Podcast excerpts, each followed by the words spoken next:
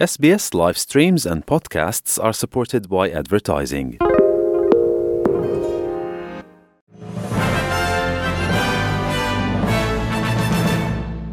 Bonjour à toutes et à tous, bienvenue dans le 3 minutes du vendredi 28 juillet 2023.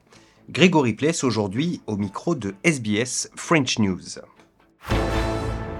Et on commence avec cette déclaration choc du secrétaire général de l'ONU, Antonio Guterres, pour qui le dérèglement climatique est arrivé à un stade où on ne peut plus parler de réchauffement de la planète, mais carrément de bouillonnement de la planète. Il faut dire que selon des données collectées par l'Organisation météorologique mondiale, le mois de juillet 2023 s'annonce comme le plus chaud dans l'histoire de l'humanité.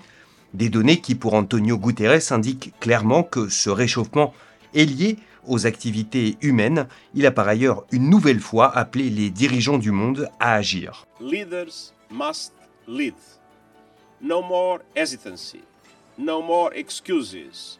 No more waiting for the others to move first. There is simply no more time for that.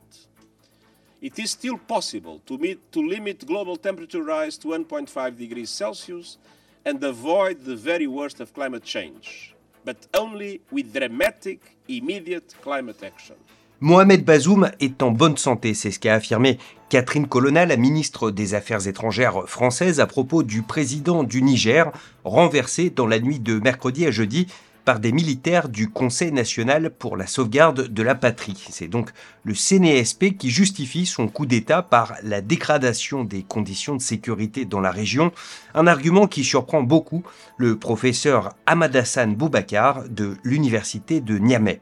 Pendant les deux ans et demi de sa gouvernance, quand même, le président euh, Bazoum a fait beaucoup d'efforts en termes de sécurité. C'est un homme de terrain où il est allé pratiquement sur toutes les zones d'insécurité lui-même. Je pense que cette question sécuritaire, c'est l'un des défis que le président Bazoum a hérité. C'était quand même un contexte où, avant qu'il n'accède au pouvoir, les, conditions sécuritaires se dégradaient. Il a fait quand même de gros efforts. La preuve, c'est que euh, c'est l'un des rares pays où, véritablement, il n'y a pas euh, une portion de territoire qui soit véritablement est occupé par des djihadistes, même s'ils font des incursions, il n'a pas un bilan négatif en termes sécuritaires au point de justifier une remise en cause de l'ordre constitutionnel. Le professeur Boubacar, donc, qui répondait aux questions d'Alexandra Branjon pour RFI.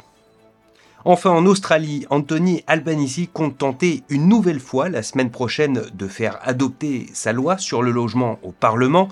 Ce texte, qui prévoit notamment un fonds de 10 milliards de dollars pour financer la construction de logements, avait été bloqué au Sénat il y a quelques semaines, les travaillistes n'ayant pas réussi à obtenir sur cette loi le soutien ni de la coalition ni des Verts. Ainsi, le député écologiste de Brisbane, Max Chandler Mather, estime qu'Anthony Albanese, en prétendant que la pénurie actuelle de logements en Australie s'explique par le fait que ce texte n'ait pas été voté, eh bien, tout simplement, ment.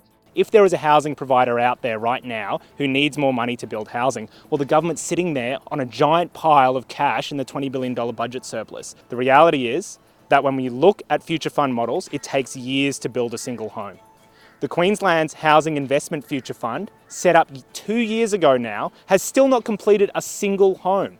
A single home. So the Prime Minister has been deeply dishonest if he's trying to suggest that negotiations on the Housing Australia Future Fund are the reason that we're not building any housing. Voilà pour l'essentiel de l'actualité en trois minutes.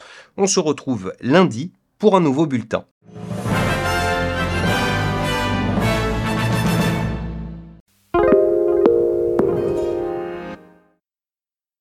SBS is Australia's most trusted multilingual broadcaster. Our listeners are loyal, highly engaged, and have supported countless local businesses. We offer advertising packages for businesses of all sizes. Our experienced sales team will guide you through the process of owning a great campaign. Bring your own ad or have our production team make you something in one of our 68 languages.